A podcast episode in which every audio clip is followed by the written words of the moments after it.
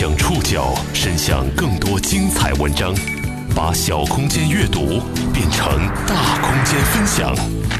报刊选读，把小空间阅读变成大空间分享。欢迎各位收听今天的报刊选读，我是宋宇。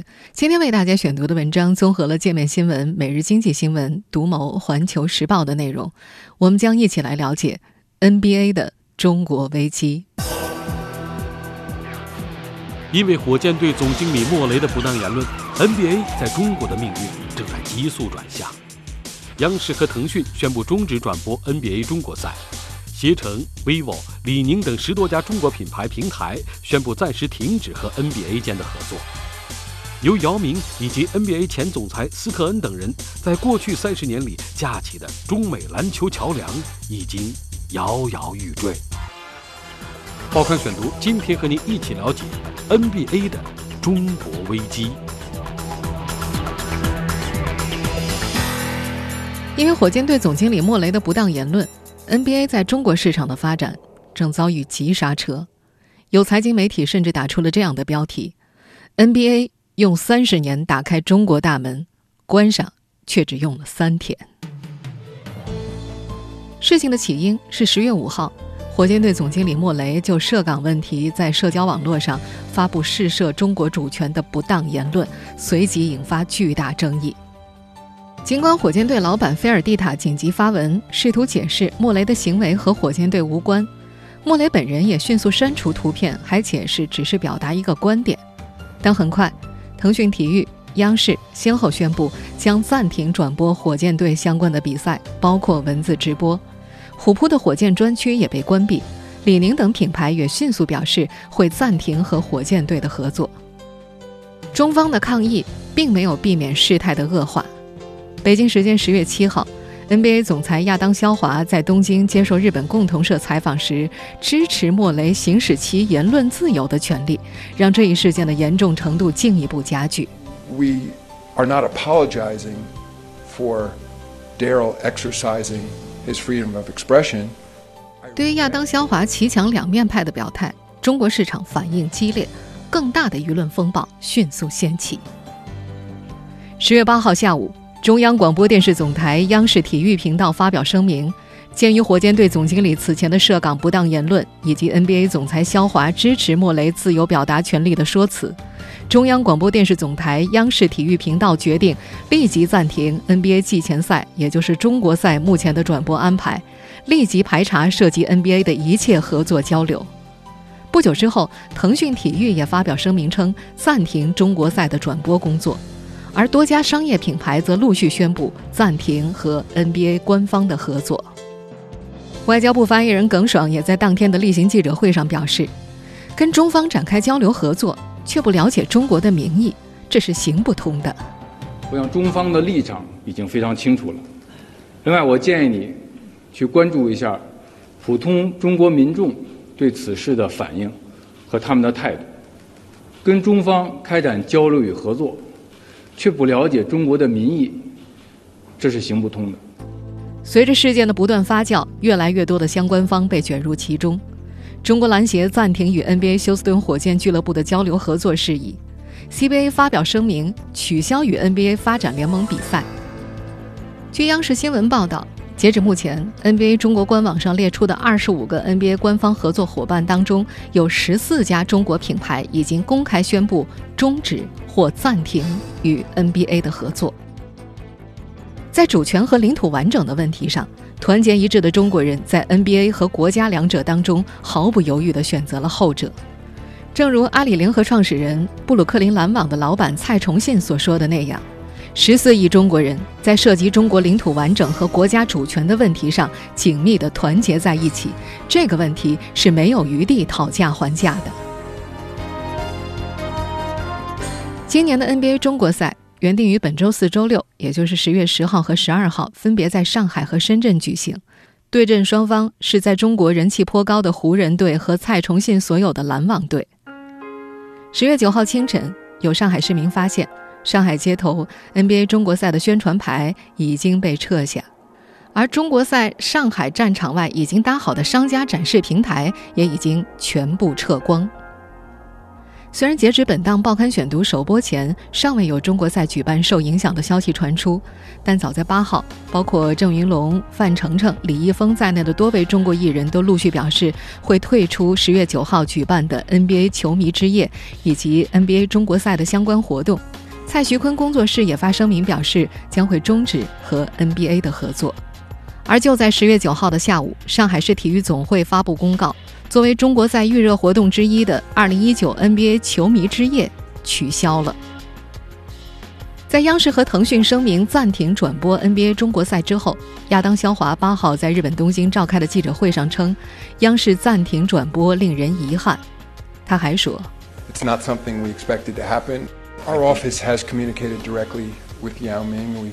我没有料到会发生这样的事儿，我们已经直接和姚明沟通过，他现在十分难过。”他不太能接受我们做事的方式，我希望姚和我们能最终和解。他现在十分生气。Together, Yao Ming and I can find an accommodation, but um, he is extremely hot um, at the moment, and I understand. 这是他第二次就此事公开发表回应，但在这次记者会上，他仍然没有道歉。NBA 方面表示。亚当·肖华已在十月八号连夜抵达上海，希望能在中国赛期间和中国相关高层商讨解决方案。目前看来，风暴还在继续。这场事件给 NBA 带来的影响，远不只是一句终止解约就可以解决的。NBA 因此事件可能丢掉的是每年至少带来超十亿美元收入的最大海外市场。要不要保住这个深耕三十年的巨大市场？NBA。已经到了选择的时刻。NBA 与中国市场的交情进入了最危险的时刻。过去三十年，NBA 在中国逐渐从无人知晓变为众人皆知。三十年间，无数力量助推了它的价值跃升。但现在，一切似乎戛然而止。报刊选读继续播出 NBA 的中国危机。现在的 NBA 用四十多种语言向世界两百多个国家直播篮球赛事，年收入已经超过了八十亿美元。能够成为全球最受欢迎的篮球职业联盟，NBA 和中国一起走过的三十多年至关重要。仅二零一七到二零一八赛季，中国市场贡献的收入就占其总收入的超过百分之十。而 NBA 在中国市场取得的成就，不是一朝一夕达成的。三十年前，他在中国市场无人知晓。在他漫长的入华路当中，NBA 前任总裁大卫·斯特恩发挥了重要的作用。在美国本土，NBA 虽然也是四大体育联赛之一，但受体育文化限制，多年来它的影响力在北美始终比不过棒球和橄榄球联赛。在超级碗等重要赛事期间，NBA 比赛排播还要为此让路。一九八四年。NBA 遭遇了严重的经营危机，当时二十三支球队当中有十七支濒临破产。为了扭转这种颓势，斯特恩临危受命，出任了 NBA 的第四任总裁。他试图借助全球化战略来做大 NBA 市场，而拥有庞大人口基础的中国自然是他重要的战略目标。早在1986年，NBA 就曾经将一份1985年 NBA 总决赛。湖人对阵凯尔特人的比赛录像寄给了大洋彼岸的中央电视台，希望能够得到一个在央视播出的机会。最终，五十分钟的比赛集锦在央视开设的纵向和横向课程栏目当中播出。中国观众第一次见识到，原来世界上还有这么高水平的篮球比赛。到了一九八七年，央视首次转播了 NBA 全明星赛，中国市场进一步向 NBA 打开。但在斯特恩看来，这样的速度还不够快，于是他1989年启程来到了中国，希望当面和央视的领导就转播 NBA 一事达成合作。一个传播甚广的说法是，1989年，大卫·斯特恩来到中央电视台，主动向接待的负责人介绍当时在中国毫无名气的 NBA，并免费送上比赛录像。多年之后，斯特恩在重访中央电视台时回忆这段往事时说：“That in my first meeting, they said I had no appointment and I had to wait in the lobby for two hours. 由于访问信息出了问题，他在央视大厅里坐了几个小时，才和央视的领导、当时总编室负责购买节目的李壮见上了面。央视体育主持人孙正平也记得，当年双方没有签任何协议，斯特恩希望免费向 CCTV 按期提供 NBA 的录像带，如果咱们这边觉得好，就按期播出，至于以后的事情再说，等于这就是一笔不要钱的买卖。斯特恩本人也曾在回忆那段岁月的时候说，他每次来北京，脖子都会不自然地缩一下，因为十几年前的那个春天实在是太冷了。在那个乍暖还寒的春天，依靠不求赚钱、只求推广的策略，斯特恩带着 NBA 正式敲开了中国的大门，这为 NBA 此后三十年持续耕耘中国市场提供了可能。一九九八年以前，NBA 对中国实行很大程度上的优惠，官方甚至自掏腰包请央视的转播小组去现场直播明星赛和总决赛。一九九四年，央视首次直播 NBA 总决赛。一九九九年，王治郅被 NBA 的达拉斯小牛队在第二轮选中，两年之后成为正式登陆 NBA 的亚洲第一人。斯特恩曾多次在公开场合表示。NBA 是非常有耐心的投资者，要把目光放得更长远一点儿。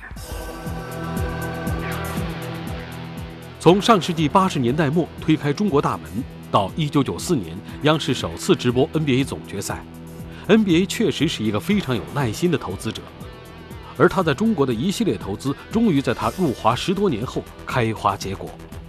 那时，一个让更多中国人了解 NBA 的关键人物出现了。他就是现任中国篮协主席、前火箭队明星球员姚明。报刊选读继续播出 NBA 的中国危机。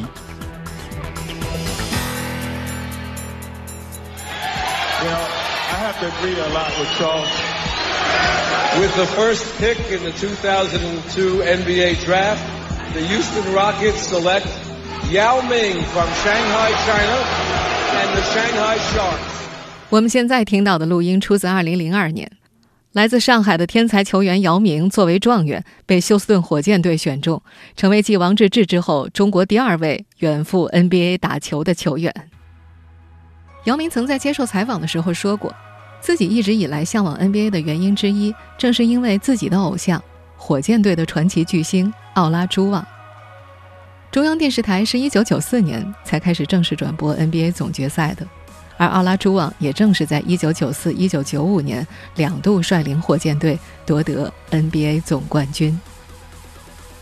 姚明赴美前夕，NBA 在国内的影响力其实还相对有限，更多的只有篮球爱好者才会关注直播。但在姚明加入火箭队之后，NBA 顿时成了全中国关注的焦点。2002年，姚明被火箭队选中，当时有超过两亿人观看他的首场比赛。也正是因为看到姚明在中国的巨大影响力，2004年时，NBA 首次决定将两场季前赛放在中国举办，对阵双方正是姚明所在的火箭队以及另一位中国球员刘伟所在的国王队。在这两场中国赛的比赛前后，各大球星所到之处常常被围得水泄不通。斯特恩这才意识到，原来 NBA 在中国的影响力已经比他想的要大得多了。于是他告诉媒体。从那时起，带两支 NBA 球队来中国打季前赛成了他的使命。在往后几年时间内，NBA 在华的深入可谓一步一个台阶。除了收视高升，NBA 先后就网络转播和新浪、腾讯等平台达成过合作，为中国球迷提供了更多的可以接触 NBA 的机会。慢慢的，除了姚明以外，很多 NBA 明星在中国拥有了极大的国民度和影响力。二零零八年北京奥运会开幕式上，当美国运动员湖人队的巨星科比的镜头出现在大屏幕上的时候，原本就喧闹的鸟巢顿时发出了山呼海啸般的欢呼。那时 NBA 在中国的影响力就可见一斑了。有媒体报道，姚明加入 NBA 的头十年里，NBA 在中国的收视率平均保持在百分之一点五以上，平均每场比赛都有超过两千万中国观众观看。根据不完全估算，从姚明加盟到退役，中国至少多了三点五亿的 NBA 观众。而根据 NBA 中国首席执行官舒德伟介绍，经过多年的铺垫和积累，在姚明退役后的一年，NBA 在中国的观众规模已经超过五亿，平均每分钟比赛能够吸引到六百万中国观众。与此同时，NBA 在中国的版图也不断扩大。一项统计显示，从2014年至今，有17支 NBA 球队在北京、广州、澳门、上海、深圳和台北多地进行了26场比赛，所到之处无不反响热烈。民间影响力的提升，也自然带来了 NBA 商业价值的暴增。姚明加盟 NBA 后，越来越多的中国资本在积极和 NBA 构建联系。这让 NBA 在过去数十年间赚得盆满钵满，其在中国的影响力也显著扩大。报刊选读继续播出 NBA 的中国危机。在姚明加入 NBA 之前，几乎没有中国赞助商想过要和 NBA 合作。但姚明加盟火箭队之后，燕京啤酒就率先和火箭队签了六年六百万美元的赞助合同。到了2005年，匹克则以两年400万美元的价格成了火箭队主场的赞助商，单年价格是燕京啤酒的两倍。2007年的时候，匹克又成了 NBA 官方市场的合作伙伴。根据匹克 CEO 许志华透露，围绕 NBA 赛事展开的一系列营销活动，带给他们集团每年销售增长百分之八十这足以看出 NBA 在中国市场的号召力。随后几年，他们又和多位 NBA 球星签下了代言合同，不少人穿着匹克的签名鞋拿下了冠军，以至于球迷间还曾经有过“匹克夺冠定律”的玩笑。二零零二年之后，越来越多的中国资本积极和 NBA 构建联系，从地板砖到槟榔零食，越来越多的中国品牌开始成为 NBA 赛场广告的常客。保守估计。几年前，光是火箭一支球队每年从中国赞助商手中获得的赞助金就是千万美金级别的。公开数据显示，姚明加盟之前，火箭队的年营收只有八千万美元左右，但在姚明加盟八年之后，火箭队的年营收已经飙升至一点六亿美元，增幅达到百分之一百，远超 NBA 同期百分之六十的平均值。世纪之交前后，随着互联网浪潮袭来。NBA 在中国的商业化有了更多的帮手可以施展空间。Tom 体育、新浪、腾讯、乐视、虎扑等一众互联网公司分别在不同程度上对 NBA 进行过投入、包装和推广工作。根据2018中国篮球产业白皮书数据显示，多年运营之下，篮球已经是最受中国年轻人喜爱的运动之一，核心球迷数量接近1.5亿，这是美国同期相关数据的五倍。也正因为如此，不仅中国资本在向 NBA 靠拢，NBA 向中国示好的节奏也越发频繁。不管是各类中国行新春贺岁活动，还是邀请蔡徐坤等担任形象大使，他们的目的显然都是希望能够让 NBA 进一步打通中国市场。依靠这些努力，姚明退役之后，NBA 在中国的影响力非但没有变小，反而成为中国影响力最大的职业体育赛事。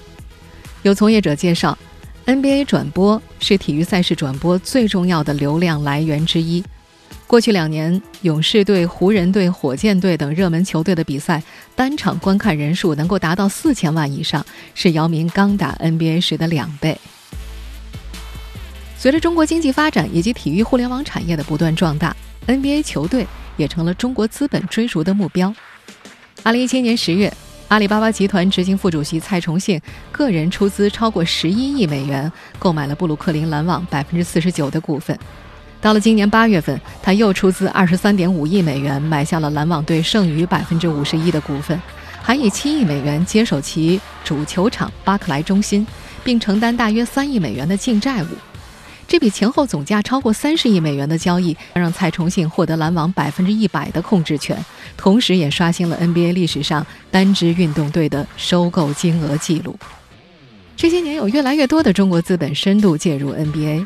除了蔡崇信的大手笔，不久前腾讯体育还和 NBA 签下了新的五年十五亿美元的转播合同，这创下了国内相关赛事数字版权费用的记录。这笔商业大单。本该是中美篮球文化产业交互的又一个历史性节点，但是还没等到新的合同生效，莫雷的言论就率先发酵了，这也将 NBA 在中国的前景推向了未知的位置。过去三十年，以篮球为纽带，NBA 与中国体育产业各自从中获取了相应的回报，也为广大球迷带来诸多乐趣。但这个本应多方共赢的生意，如今因为莫雷和 NBA 的傲慢和自大，或许将要按下停止键了。报刊选读继续播出 NBA 的中国危机。此次各家平台停止转播 NBA 中国赛。并不是 NBA 首次在华面临停播。一九九九年五月，NBA 季后赛激战正酣，而此时恰逢美国轰炸前南斯拉夫的中国大使馆事件爆发，在国内引发了诸多抗议。当年五月十三号，央视有关负责人表示，已经取消每周两次的 NBA 转播。随后，北京台也宣布停播 NBA，一直到中美关系趋于平和，NBA 才在国内复播。另一次停播则发生在2008年 NBA 季后赛期间。当年五月，很多球迷打开电视机准备观看季后赛湖人和马刺的比赛的时候，却发现转播意外取消了。而同一时间，网络上很多的 NBA 相关视频也被下架。当时官方并没有给出说明，为此还惹来不少球迷的不满。事后，根据知情人士透露。那次停播主要是因为多名 NBA 球员针对涉及中国的国际事件联名发表针对性的言论，并得到了 NBA 管理层方面的支持。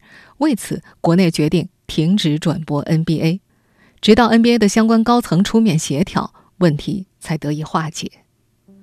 由于有了此前两次的风波，很多资深球迷都相信，此次 NBA 和中国市场之间的摩擦很可能会导致进一步的停播或者合作暂停。不过，同时也有不少人认为，这毕竟涉及到多方的实际利益，暂停转播只是暂时的。他们觉得，随着亚当肖华到访中国，双方的交流会很快恢复正常。但这一回，事情可能并没有那么简单。和过往不同的是，此次风波率先是从民间开始的。自打莫雷言论发出后开始，就有大批的球迷自发前往各大社区，公开抵制火箭队。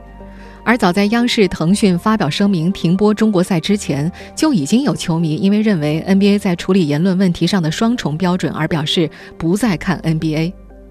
此前，快船队的前老板斯特林曾经因为在私底下向人发表种族歧视言论，引起舆论抗议，被迫卖掉了自己的球队。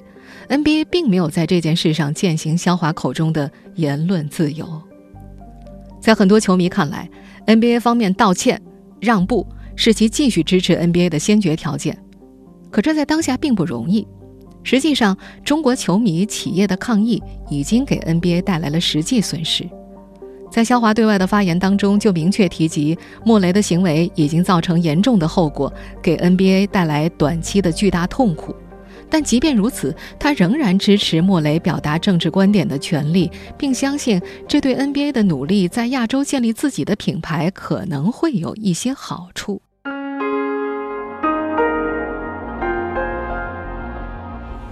为何面对实际的经济损失，NBA 却依然要支持莫雷的言行？NBA 在中国打下的三十年江山会付诸流水吗？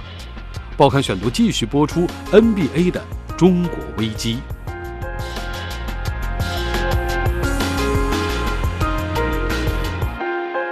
为什么面对实际的经济损失，NBA 依然要支持莫雷的言行呢？针对这个问题，知名篮球评论员苏群在其个人公号里表示：“因为 NBA 做了一道简单的算术题，未来五年腾讯付出的直播价格加上 NBA 中国四十亿美元的市值，总价五十五亿美元，而 NBA 与美国转播商所签订的九年直播合同价值两百四十亿美金。”虽然现阶段光是 NBA 官方合作伙伴里就有安踏、蒙牛、咪咕、vivo 等多家中方企业，但比起美国市场，影响力还是有限。根据北京源泉体育创始人袁方等业内人士微博所发布的相关消息透露，之所以会产生这种取舍，是因为此次事件不单单是莫雷个人言行那么简单，更牵扯到了美国政界乃至舆论的情绪。We apologize, you know. 十月七号，火箭队球员哈登对媒体表示，为莫雷的言论向中国球迷道歉。他是首位公开表达歉意的 NBA 明星球员。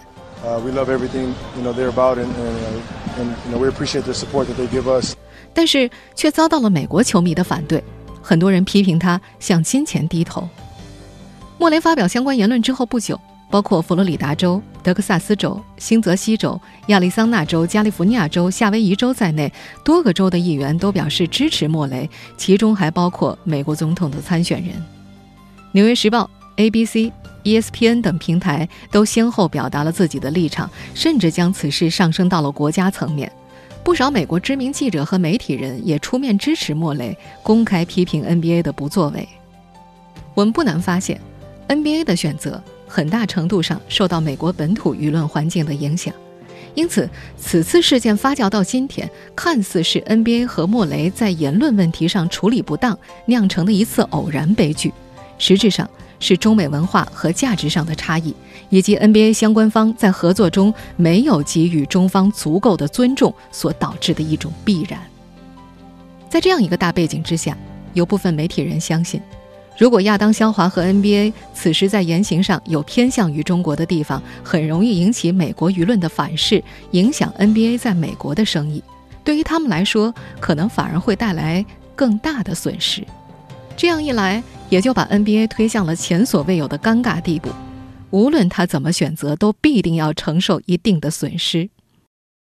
尽管相比于美国，中国市场还相对有限，但牵扯到的数字绝对不是一个小数字。有分析人士预计，如果 NBA 这次错失其积累三十年的中国市场，NBA 球员的工资至少将减少百分之二十。但比起所有商业上的利益，最重要的损失可能是无形的，包括 NBA 前总裁大卫·斯特恩以及姚明在内的几代篮球人为中美篮球交流、为篮球文化的推广和普及所做的努力，可能会烟消云散。事到如今，这些被辜负的努力，又该由谁去弥合呢？